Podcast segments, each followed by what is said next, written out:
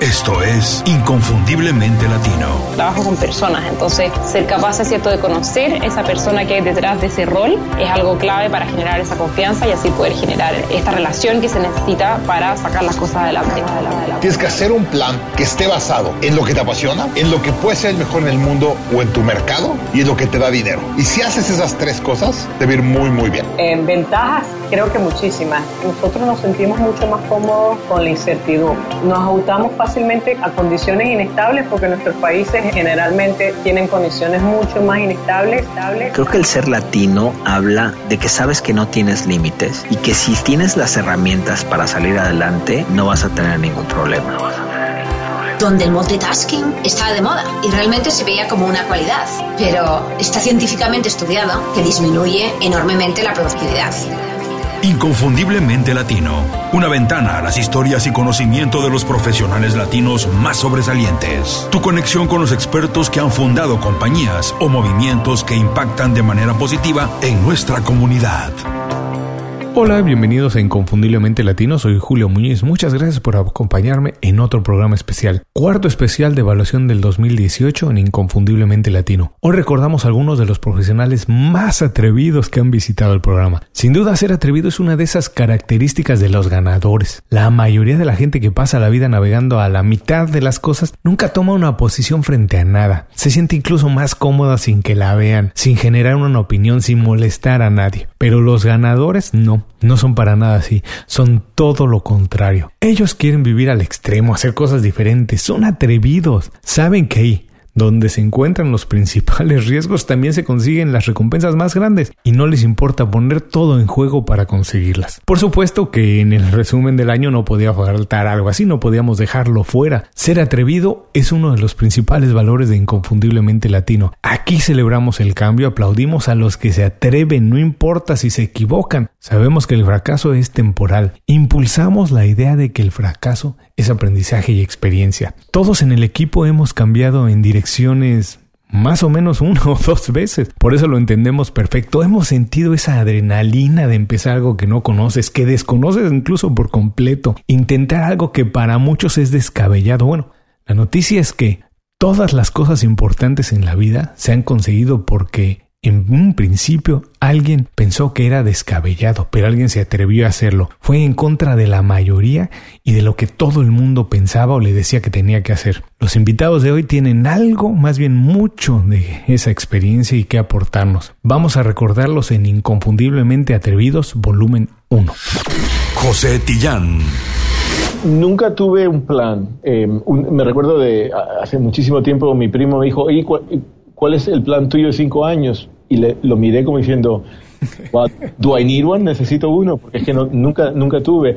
Me, me apasionaba la música desde chico, me- era, o sea, me- eh, cuando empecé a escuchar las bandas de Police, de Clash, de los 80, de los 70, eh, inglesas, punk, New Wave, me enamoré de lo que es el- la música.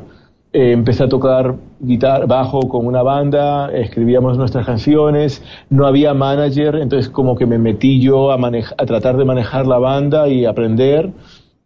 Y como que siempre quería estar relacionado a la música en, en- eh, y no importaba a qué nivel. Trabajé en tienda de discos, cuando se vendían discos, eh, eh, trabajé en producción de conciertos, trabajando para la persona que me produce a mí los shows estos grandes, cargando, limpiando, me subía de, eh, plomo para eh, eh, en- enfocar luces y aprendiendo, siempre como que eran trabajos, o sea, no eran sexys. Iba a la- fui a la universidad y me gradué de marketing y, y estudié música también, pero el trabajo que yo hacía era trabajo laboral y, pero aprendiendo, mira, así se cargan los equipos, así se lleva esto de esta manera, así se enrollan los cables. Eh, y con la banda metida en el estudio también, grabando nuestros propios temas. Y de ahí empiezo, un amigo, eh, se rompe la banda, un amigo mío eh, se estaba yendo de gira, me, me- me tú manejabas a tu banda, entra con nosotros, los manejé, le sacamos un, un, un sello, un, un, deal con Capitol Records, el publishing, el agente en CAA, aprendiendo de lo que era el negocio y de buenas a primeras em, nos íbamos de gira, estaba yo muy arrancado de plata, o sea, viviendo con mis padres, no, hacía mucho- no estaba facturando mucho. Me encuentro con un amigo que trabajaba en MTV y me dijo, mira, me estoy yendo a MTV, ¿por, ¿cómo te va? Le dije, me va genial y pésimo porque no estoy haciendo plata, genial porque estoy eh, viajando por el mundo y la vida de, de, de, de, manager, ¿no? Con, con el artista. Y me dijo, ¿por qué no vas a MTV? Le dije, es que yo no sé nada de televisión. Y se pone, no, pero es que es más, más de, industria y relaciones con el artista. Y, ahí empecé y aprendí, aprendí a manejar un equipo, aprendí a, a, lo que es la mecánica de televisión, la mecánica de una corporación como era MTV y Viacom en aquel entonces. Y, eh, aprendí que lo que hacía yo a, lo mejor eran eran cosas que tenían crédito, que a lo mejor era productor, pero nunca me habían dado el título de productor. Que a lo mejor era ejecutivo, pero nunca tuve un título ejecutivo. Empecé a crecer en lo que es fue el, el, rango de MTV y, y de ahí ya cuando, cuando me marcho de MTV, ya sabía que podía producir, que tenía buenas relaciones y que quería hacer cosas que a, mi manera, con, con, mi calidad de ser como humano, como individuo, um, y no estar bajo lo que es la estructura de una corporación y me, me, me fui por mi cuenta y armé la compañía. Víctor Covarrubias. Mira, yo, yo lo que, a mí lo que me pasó, y digo, no, no porque seamos amigos y nos conocemos desde hace creo que 20, pues, 22 años, ¿no? Una cosa así. Más o menos, sí. Este, y a mí me parece que tuve muchísima suerte. Primero, hay que aceptar que hay muchísima suerte y que si la suerte es estar preparado y encontrar la oportunidad, pues el, chiste de hacer suerte es estar bien preparado y estar buscando oportunidades, cabrón. Entonces, este, yo, yo creo que algo que a mí me pasó particularmente era tener la inquietud de, querer seguir haciendo más cosas y, y como buen proveedor de servicio, o sea que yo creo que si alguien me pregunta, oye, ¿qué es lo que haces mejor? Le digo, yo creo que soy un excelente provider, o sea, tengo muy claro, por ejemplo, que mi cliente no quiere realmente este otra cosa que no sea irse a dormir tranquilo el viernes sabiendo que el lunes todo lo que pidió va a estar chingón. Ya sabes, entonces si eso eso te implica pues desvelarte un poquito más, ser un poco más rápido que los demás, ¿no? Trabajar constantemente en ser más creativo, bla, bla, bla. Pero es decir, pero ¿cómo llegas de repente a decir, bueno, yo me voy a dedicar a esto? Pues para mí solamente fue como, fue, fueron rebotes de, de solicitudes que me iban pidiendo y que yo tenía que solucionar. Tú fuiste uno de esos culpables, o sea, porque si yo de repente era un cuate que primero ilustraba y luego aprendí a diseñar y en el diseño me dice, oye, pues vamos a planear un anuncio y peloteábamos el concepto del anuncio, pues ya no estábamos haciendo solo el diseño, estábamos haciendo, haciendo algo de advertising, ¿no? Y luego, oye, pero esto y si lo bajamos a billboards, ¿y qué pasaría si hacemos algo? Oye, ¿y si tomamos las calles? O sea, no, éramos diseñadores y tú no eras un publicista y perdón que lo diga, pero pues así decidimos tomar las calles con Molotov hace 20 años como una actividad que ahora le llaman flash mobs, ¿no? o sea, pero, pero era algo que nos parecía que nos hacía sentido y nos daba risa.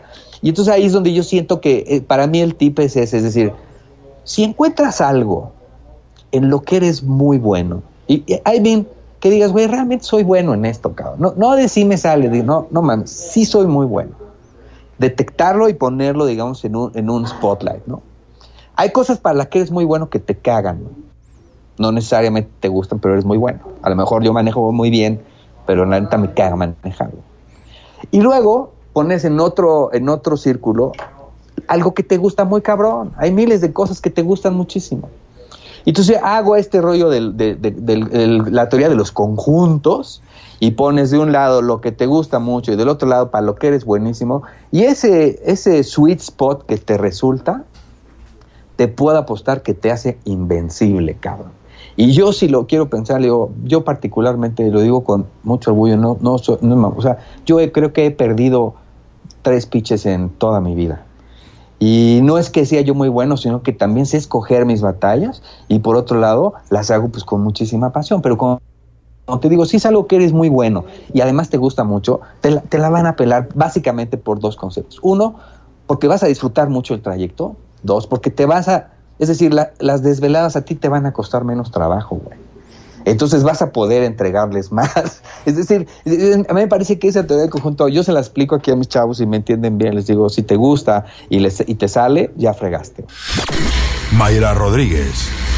Hay dos cosas dentro de eso. Vocación, me gusta por ser mamá, que estoy con ellos. Siempre quise en mi corazón estar en mi casa con mis hijos. Y segundo, ser escritora. Esa es otra vocación que tengo. Eh, porque desde pequeño, o sea, yo me empecé a mirar atrás y dije, yo desde pequeña lo que siempre estaba haciendo era leyendo y escribiendo, memorizando. Y cuando fui a estudiar, estudié administración de empresas, quizás no escuché mi voz interior de qué es lo que me gustaba realmente. quizás hubiera sido periodista, escritora, no sé hubiera estudiado algo relacionado a eso, pero me fui por el lado de la administración de empresas y sí trabajé ayudando en recursos humanos, trabajé en diferentes modos de administración, pero no fue hasta que Dios obra de maneras misteriosas, me quedé en mi hogar finalmente y ahí fue que me empecé a descubrir que me encantaba eso. Luego que quería hacer homeschooling, pues tuve una amiga que me impresionó grandemente, sus hijos que hacían homeschooling, sus relaciones con la gente, su, me encantó y quise eso para mis hijos y una vez lo conseguí, ambas cosas, me di cuenta que, wow, quiero ayudar a otra gente porque yo buscando y buscando en internet casi no encontraba nada en español.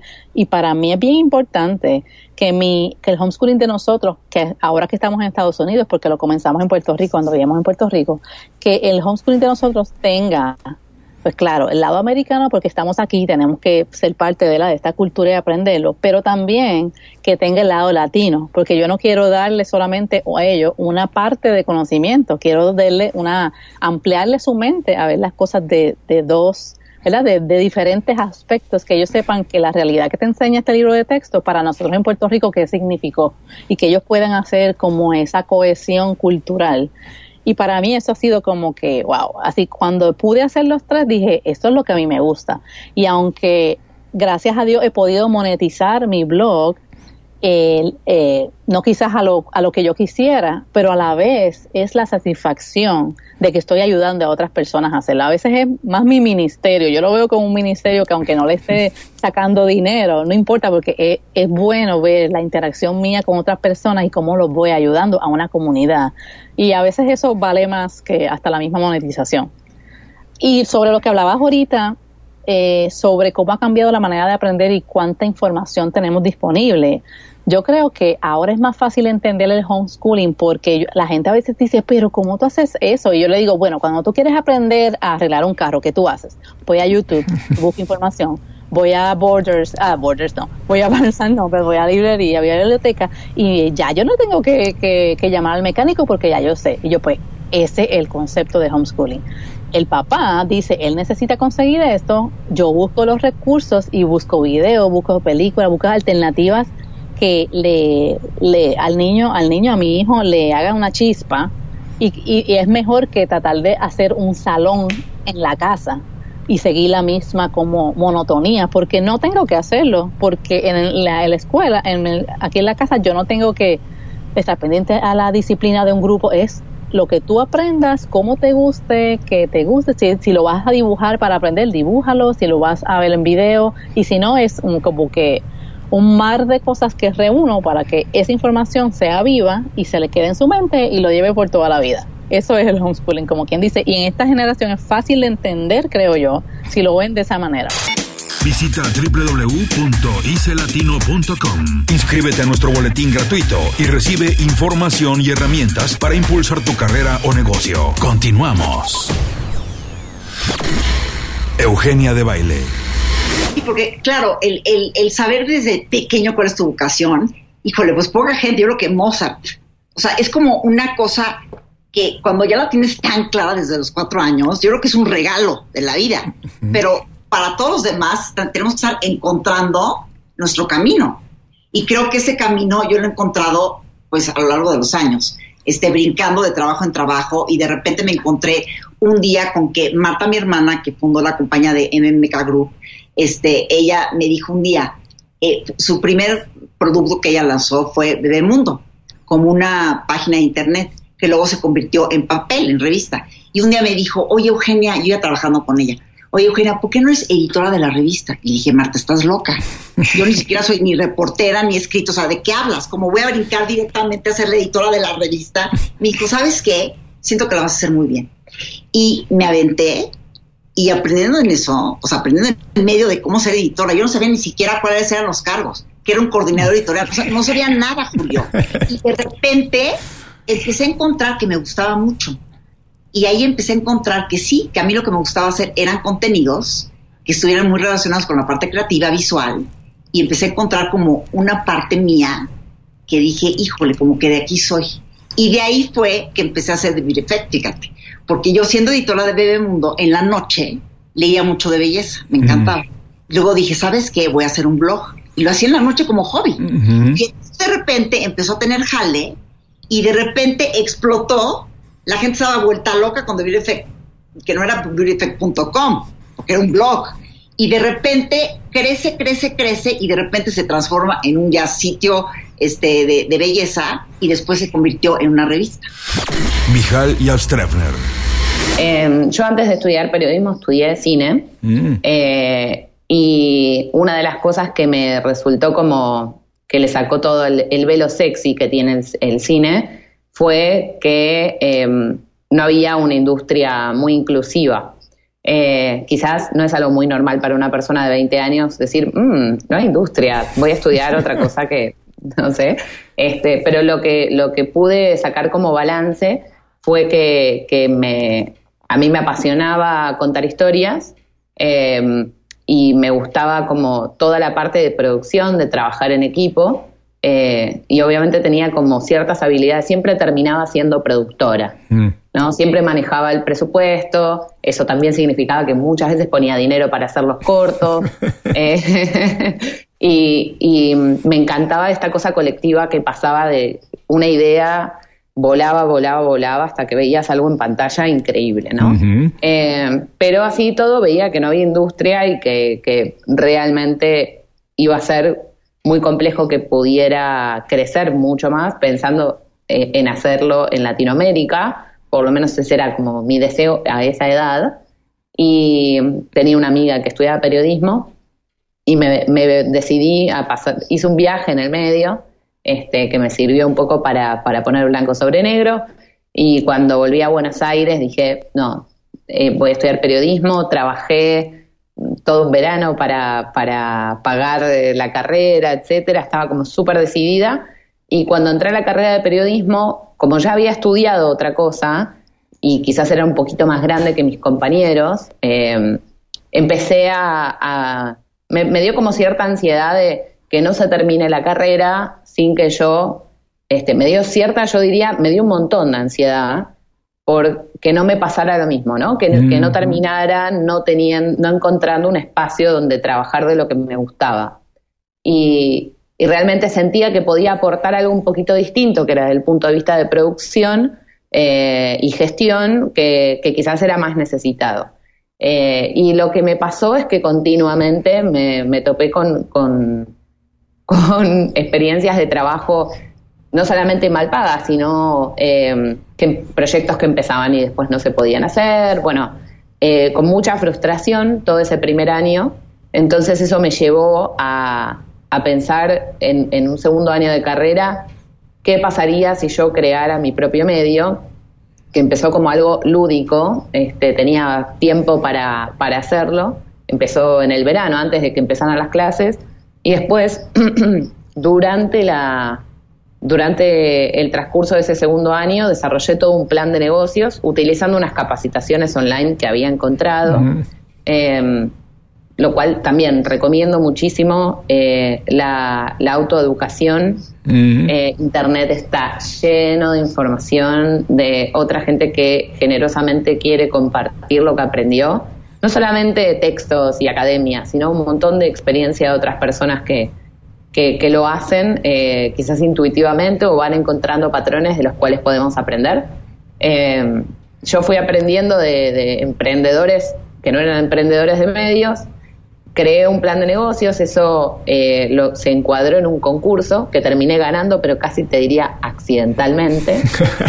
no creo. Entonces, realmente nunca había pensado en ganar un premio porque no me no, decía este emprendedurismo, no vinculaba, que creo que es lo que le pasa a muchos, no vinculaba esta idea de emprendedurismo con periodismo. O sea, no me parecía, justamente para mí lo que había que probar con ese plan de negocios era que fuera viable. Y para poder hacer ese plan de negocios, en el camino fui arrastrando eh, amigos de no solamente periodistas, sino amigos diseñadores, eh, gente que tenía conocimientos de administración de empresas, eh, que creo que también es una clave, trabajar con gente que no hace exactamente lo mismo que vos y que tiene otros conocimientos. Y para el momento en que estábamos ya en, ese concurso que caímos medio de carambola, ya teníamos un prototipo, teníamos, ya estábamos decididos que lo íbamos a hacer. Como ganamos ese concurso emprendedor, eh, pudimos eh, además financiar el lanzamiento del emprendimiento, lo cual nos dejó mucho mejor parados este, para seguir. Entonces yo terminé luego la carrera de periodismo ya teniendo un propio, un propio emprendimiento. Eh, y eso también me privó de trabajar en medios tradicionales. O sea mm. que mi, camino fue por este lugar, por darle trabajo a otros periodistas, por, por tratar de generar un producto de, información que tuviera un valor único, que se destacara de otras cosas que existían. Y así, después de eso, muchas reinvenciones, como contabas antes. Pili Montilla. Yo creo que lo más importante es crear tus propias oportunidades, no esperar a que la oportunidad llegue a ti eh, que fue algo que yo aprendí. Eh, está, el, mundo del entretenimiento es, a mí no me gusta decir describirlo como difícil, porque no me gusta utilizar esa palabra. Me gusta describir este mundo como, eh, pues, es un reto, es un reto constante. Y a veces uno piensa que las oportunidades se van a llegar a ti, y yo digo lo opuesto, digo, crea tus propias oportunidades. Estudia bien, eh, qué hace falta, qué no se ha creado aún, qué, cuál es el mercado que no, that people haven't tapped into, que la gente aún no le ha dado eh, el cariñito o el espacio para que para hablar con, con, con ese público. Por ejemplo, en mi caso, yo me di cuenta que el mundo latino alternativo era un mundo en donde tenía mucho público, porque yo era parte de ese público, yo soy parte de ese público, mis amistades también. Sin embargo, es un público that's not being catered to, que no, no se le está dando la atención, ni el cariño, el amor, los recursos que, que requiere. Y ahí fue que yo vi un área de oportunidad. Así que estudia bien lo que quieres hacer, eh, que te apasione. Yo me levanto todos los días y yo no trabajo, yo hago, yo juego, yo hago lo que a mí me apasiona, yo hago lo que me gusta. Eh, y te lo digo, Julio, con toda sinceridad, o sea, yo no trabajo, yo juego. Eh, pues porque he creado, nuevamente he creado un mundo para mí en donde yo me enfoco en las cosas que me gustan y me apasionan y yo creo que cuando tú buscas eso, no necesariamente lo que tú crees que la gente quiere, o lo que la gente quiere escuchar, lo que la gente quiere ver, no, ¿qué, es lo que a ti te apasiona? ¿Qué es lo que va a hablar desde, desde el fondo de tu corazón, desde tu, tu, instinto más grande, es lo que te da mariposas en el estómago? ¿Qué es eso? Go for it. Y crea algo alrededor de eso. En mi caso, pues, es, fue pues este para tres y, y sigue siendo cosas que tienen que ver con, o sea, eh, con el mundo de la música, con el mundo más alternativo, con el mundo de las artes, con el mundo del street art. Pues la verdad que sí, me siento súper afortunada de, de la vida que he creado para mí misma. Yo me levanto todos los días y me acuesto todos los días con una sonrisa. Claro que hay retos, claro que hay días que son mucho más difíciles que otros, pero eso es parte de la vida en general. Eh, ¿Sabes? Yo, yo soy, aquellos que no me conocen o, o me han visto, yo soy rubia, de tez blanca, de ojos azules, eh, y, y al principio se me hizo muy cuesta arriba porque el latino no entendía quién yo era, el americano no entendía quién yo era, no me podían, como dicen pigeonhole, no me podían encasillar. Eh, y hasta el sol de hoy todavía tengo que justificar que soy latina, porque ni los latinos ni los americanos eh, saben dónde ponerme. Pero, y eso al principio era algo que, que como, como que me incomodaba. Y ahora yo digo, mira, así es que yo soy, así soy yo, tú no sabes, Julio, cuántas veces me han dicho, píntate el pelo de oscuro, como lo dice Sofía Vergara. Eh, tú sabes, vete tanning para que tengas la, la tez más oscura.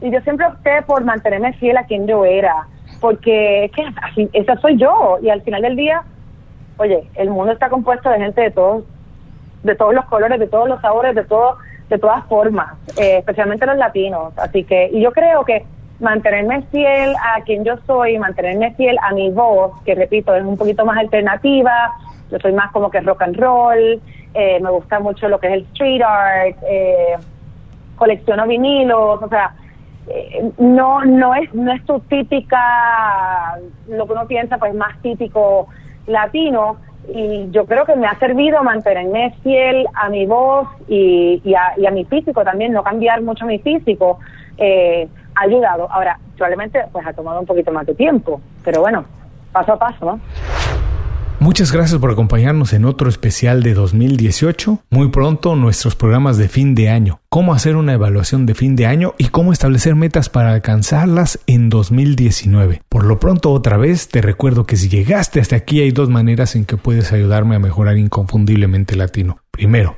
si algo te pareció interesante o de tu agrado y crees que es digno de ser compartido, por favor, tómate unos segundos para compartirlo con esas personas que crees que se pueden beneficiar de escucharlo. Compartir información que resulta de valor es una buena manera de elevar la percepción que tienen las personas de ti, además de elevar tu calidad como profesional. Mejora la calidad de vida de las personas y mejora la tuya porque eleva la percepción que tienen de ti, además de que nos ayudas aquí en Inconfundiblemente Latino. Nos ayudas a que el podcast tenga una mayor visibilidad, tenga un mejor posicionamiento en todas las plataformas donde se escuchan podcasts. Y la segunda manera de ayudarme es suscribiéndote a las 5 razones, el boletín semanal de Inconfundiblemente Latino. Así podrás recibir todos los viernes cinco recomendaciones en un email. Son cosas que durante la semana encontré útiles e inspiradoras, son herramientas, consejos fáciles de aplicar para mejorar tu vida profesional y sentirte mejor en tu vida personal. Compartir el programa y suscribirte al boletín son cosas que significan mucho para mí y para todo el equipo de Inconfundiblemente Latino. Ojalá nos puedas ayudar con eso. Por lo pronto te doy las gracias en anticipación y nos escuchamos muy pronto con más en Inconfundiblemente Latino. Inconfundiblemente Latino es una producción de Unofficial